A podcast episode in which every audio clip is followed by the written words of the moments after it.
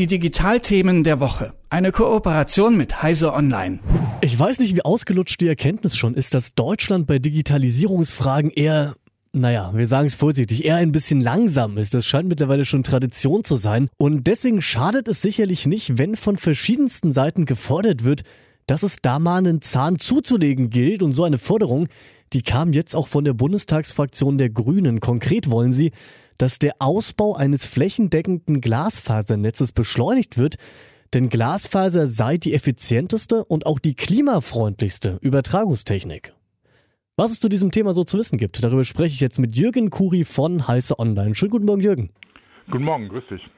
Jürgen, was ist denn der Vorteil von Glasfaser gegenüber anderen Übertragungstechniken, also sagen wir jetzt mal Kupferleitungen zum Beispiel? Ja, zum, also ist auf jeden Fall mal schneller, also beziehungsweise die Bandbreiten und die Übertragungsraten, die auf Glasfaser heute schon möglich sind, die gehen weit über das hinaus, was man bislang auf dem Kupferkabel ermöglicht hat, obwohl es da auch immer große Steigerungen gibt. Sie hat aber noch mehr Vorteile. Sie ist zum einen zukunftssicherer, weil man kann mit neuen Techniken, mit neuen äh, äh, Routern oder mit neuen äh, Zugangstechniken tatsächlich auf der Glasfaser auch noch mehr erreichen als das, was bislang äh, realisiert wurde. Und sie ist auch zuverlässiger. Man muss sich vorstellen, dass auf dem Kupferkabel doch oft es öfters zu Störungen gibt, zur Einstrahlung von äh, Funknetzen zum Beispiel kann passieren, durch andere Geschichten, die, die da eine, eine Rolle spielen. Das wird auf der Glasfaser so nicht passieren. Die ist im Prinzip stabiler und zuverlässiger als das die Technik übers Kupferkabel. Nun werden ja bei diesem Thema immer eine ganze Menge Abkürzungen in den Raum geworfen. Und gerade Leute, die keine IT-Nerds sind und keine Nerdinnen sind, für die kann es durchaus ein bisschen schwierig zu verstehen sein. Ich will mich da auch gar nicht ausschließen. FTTC und FTTH fallen da sehr häufig und auch der Begriff Super Vectoring, der schwirrt auch noch irgendwie mit im Raum rum. Kannst du uns Laien und Laien vielleicht nochmal erklären, was damit genau gemeint ist? Ja, das ist, äh, das sind verschiedene Techniken, die da, die da, beziehungsweise Verlegetechniken oder, oder Endpunkte des, der Glasfaser, die da im Prinzip angesprochen werden. Die Telekom sagt ja für viele, äh, für, bei vielen Sachen, dass es glasfaserbasierte Anschlüsse sind. Damit meint sie im Moment tatsächlich Supervectoring. Das ist eine Technik des normalen DSL, dass das normale DSL beschleunigt auf bis zu 250 Megabit pro Sekunde auf dem Kupferkabel. Und für dieses Supervectoring werden die Glasfaserkabel bis zu diesem grauen Kasten auf der Straße gezogen. Das ist der sogenannte Kabelverzweiger. Und das nennt man FTTC, das heißt Fiber to the Curb. Das heißt Fiber, Glasfaser bis zum äh, Anschluss auf der Straße und dann wird von diesem Kasten werden dann Kupferkabel in die Wohnung gezogen, beziehungsweise ins Haus und dann in die Wohnung gezogen und da wird dann drüber Supervectoring betrieben.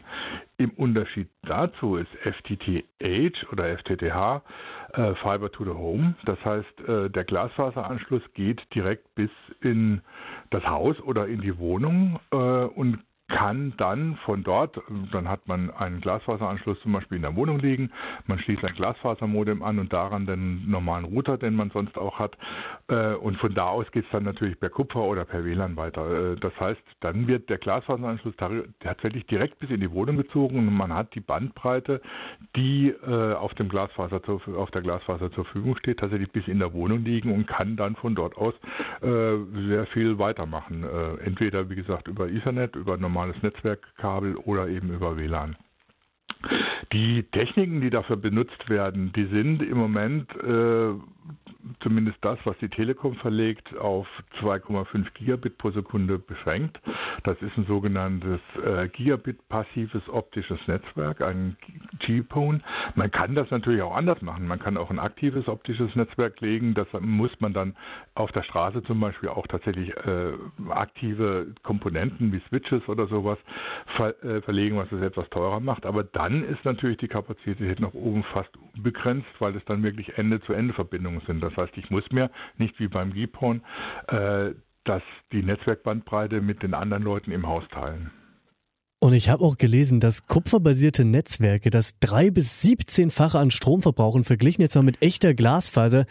Das klingt natürlich fantastisch, aber es legt eben auch die Frage nahe, warum wird das nicht alles schon längst benutzt? Also wo liegen gerade so die Schwierigkeiten noch beim Glasfaserausbau?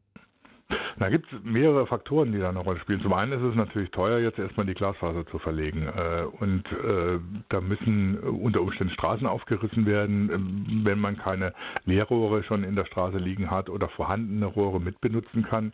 Die Glasfasertechnik ist etwas komplizierter. Sie ist, Glasfasern sind natürlich auch etwas empfindlicher gegenüber zu starke Biegungen. Das heißt, sie können unter Umständen schneller brechen oder Störungen machen beim Verlegen. Das heißt, man muss da etwas mehr Aufwand treiben, um das zu, zu realisieren und das kostet natürlich. Und äh, solange man schon Leitungen liegen hat, äh, die man den Kunden verkaufen kann als, als Anschluss, solange ist natürlich das Interesse wenig groß, da viel Geld zu investieren. Die Telekom kommt jetzt nicht dran vorbei. Sie sagt, also in Zukunft wird sie nicht mehr in Kupfer investieren, sondern nur noch in Glasfaser, will bis 2030 tatsächlich komplett auf Glasfaser umgestellt haben. Ob das realistisch ist, muss man sehen. Aber das sind natürlich Investitionen, die da dranhängen, die, die nicht ohne sind. Die muss man erstmal stemmen können. Und das andere, was dann teilweise noch ein Problem ist, dass die Akzeptanz oder dass man zwar immer alle Leute davon reden, wenn wir einen Glasfaseranschluss haben und das ist Bandbreite und dann äh, wird alles gut mit der Bandbreite in Deutschland, dann sind alle gut versorgt. Ähm, das hat dann natürlich zwei Komponenten. Das eine ist, in der Stadt ist es problemlos möglich, ein Ballungszentrum so was zu verlegen. Wenn ich jetzt aufs Dorf gehe, dann sind, steigen die Kosten natürlich exorbitant, weil die Leitungen noch länger werden weil ich die Backbones, also die Netze im Hintergrund, die ja die große Kapazität zur Verfügung stellen, bis ins Dorf führen muss und so. Das ist natürlich ein, ein Hinderungsgrund, dass dann das in der Fläche auch passiert. Und das Zweite ist, wenn es dann konkret wird, dass man sich einen Glasfaseranschluss ins Haus legt, dann zögern einige äh, Kunden dann doch nochmal. Das ist die Erfahrung von mehreren Providern, die sagen, sie bieten Glasfaser an, es stößt aber auch nicht so viel auf Interesse, weil die Leute denken, das ist kompliziert, das ist zum einen teuer und das ist kompliziert und dann muss ich alles anders machen.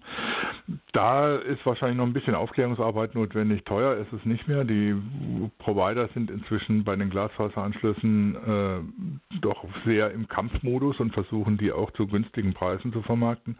Und kompliziert ist es auch nicht mehr. Und wenn der Hausanschluss tatsächlich bis an die Dose geht und man von dort dann mit normalen Netzwerktechniken weitergeht, dann hat man als, als Anwender überhaupt keine Probleme damit. Unter Umständen, wenn man tatsächlich Glasfaser im Haus verlegen wollte, dann wird es natürlich etwas aufwendiger, aber auch selbst das ist heutzutage relativ problemlos möglich. Das heißt, es gibt eigentlich von der Endanwenderseite keinen Hinderungsgrund mehr, äh, Glasfaser tatsächlich zu, äh, zu machen und das für sich zu nutzen.